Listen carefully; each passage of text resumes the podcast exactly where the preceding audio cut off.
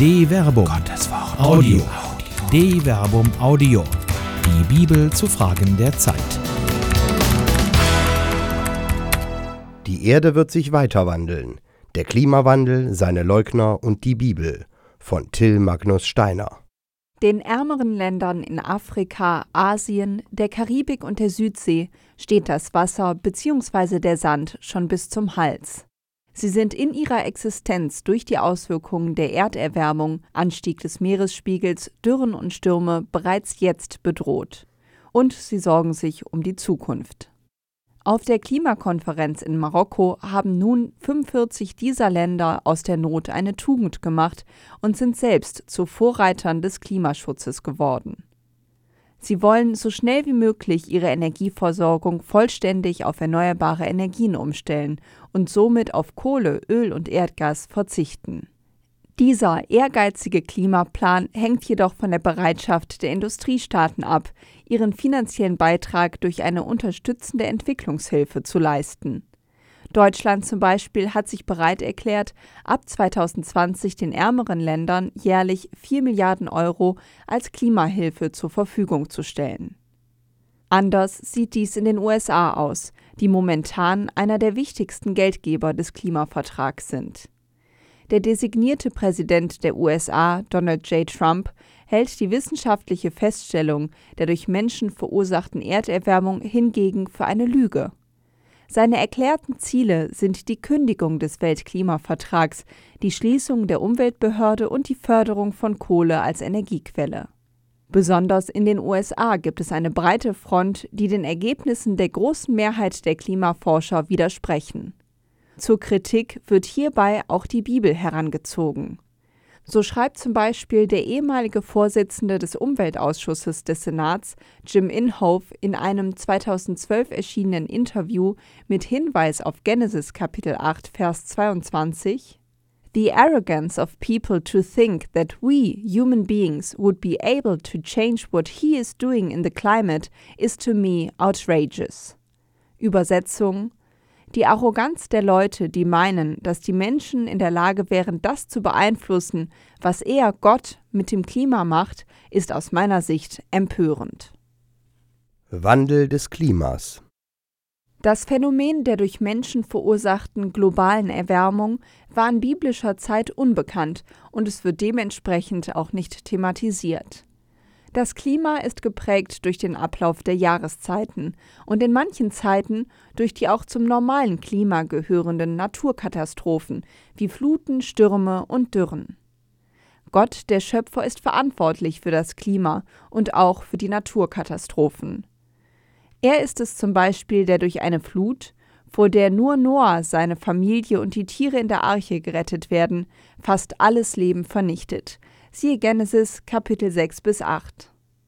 Am Ende der Flutgeschichte findet sich die Bibelstelle, auf die der US-amerikanische Senator Jim Inhofe hinweist. Gott sichert den Überlebenden Folgendes zu. Solange die Erde besteht, soll nicht aufhören Aussaat und Ernte, Kälte und Hitze, Sommer und Winter, Tag und Nacht. Genesis Kapitel 8, Vers 22. In vier Wortpaaren wird das Fortbestehen der Grundrhythmen des Jahres und des Tages zugesichert, solange es die Erde geben wird. Der Rhythmus von Saat und Ernte garantiert die Ernährung. Der Rhythmus der Jahreszeiten ermöglicht die Erneuerung der Natur. Der Rhythmus von Tag und Nacht dient der Erholung.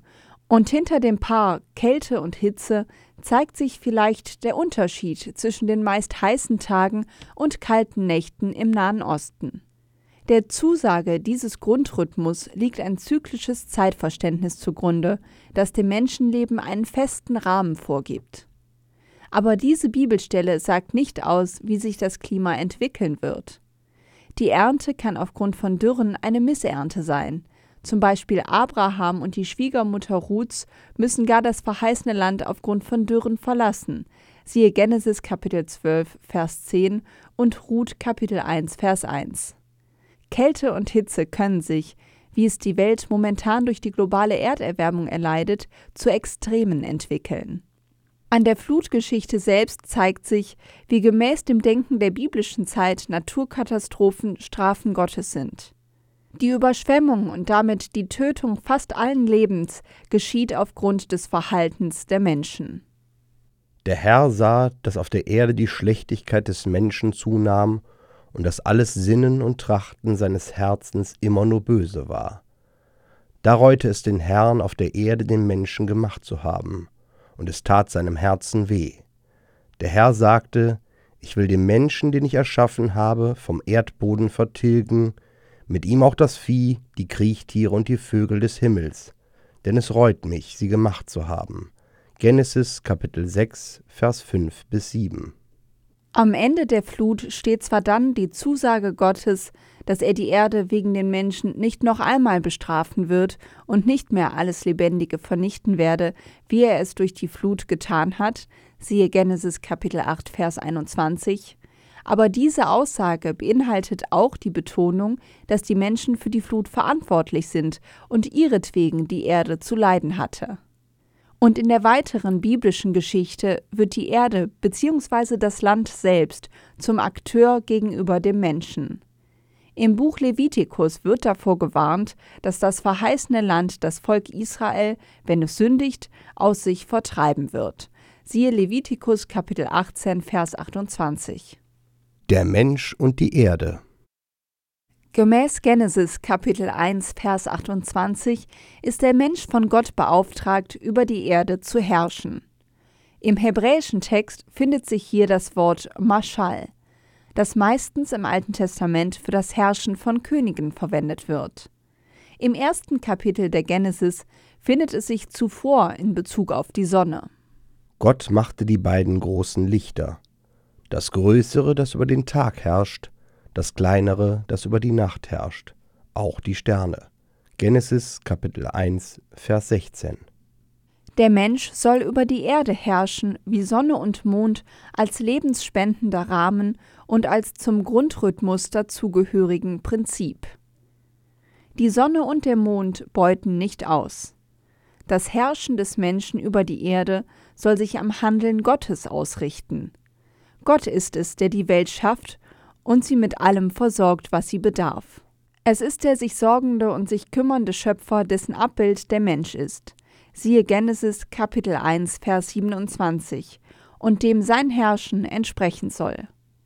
Auch nach der Flut gilt gemäß einer prophetischen Anklage im Buch Hosea ein direkter Zusammenhang zwischen dem Schicksal der Erde und dem Verhalten der Menschen. Nein, Fluch und Betrug, Mord, Diebstahl und Ehebruch machen sich breit. Bluttat reiht sich an Bluttat. Darum soll das Land verdorren, jeder, der darin wohnt, soll verwelken, samt den Tieren des Feldes und den Vögeln des Himmels. Auch die Fische im Meer sollen zugrunde gehen. Hosea Kapitel 4, Vers 2 bis 3.